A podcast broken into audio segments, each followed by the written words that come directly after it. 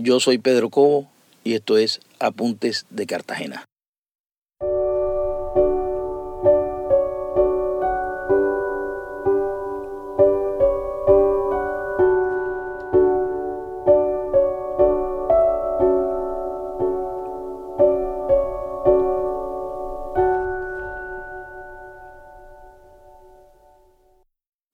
voy a contarle la historia del jardinero cantor. A principios de los años 60, una señora de manga, de esas propietarias de las casas quintas con jardines, perdió su jardinero de toda la vida y necesitaba contratar a alguien. Una de sus amigas le dijo que en la finca tenía un muchacho que ejercía muy bien el oficio, pero que mientras lo hacía se la pasaba cantando canciones de José Alfredo Jiménez, Antonio Aguilar, Miguel Aceves Mejía y Jorge Negrete.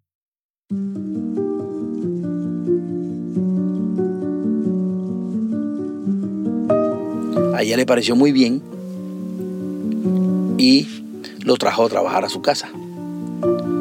El primer día fue un domingo, cuando todo el barrio asistía a los oficios religiosos desde las 6 de la mañana. ¿Cuál sería el asombro de todo el mundo cuando oían esa poderosa voz que salía de ese jardín, que tenía unos muros muy altos y la gente no podía ver hacia adentro? Comenzaron a curiosear, a tratar de subirse en el muro para ver quién era el muchacho que cantaba tan bonito. Inclusive la voz era tan potente que como la casa quedaba muy cerca de la iglesia, cuando se llevaba a cabo la Santa Misa, se oía siempre el fondo del muchacho cantando, sobre todo las, las misas de las primeras horas de la mañana. Esto se volvió muy popular y muchas personas comenzaron a asistir a misa casi todos los días para poder oírlo cantar. Ese era el pretexto. Y algunas personas marchaban muy lentamente frente a la casa donde él trabajaba para oírlo cantar. Esto se volvió un suceso en todo el barrio. Y el mismo señor de la casa dijo que eso no podía quedar allí, que ese muchacho tenía que ir a la Escuela de Bellas Artes.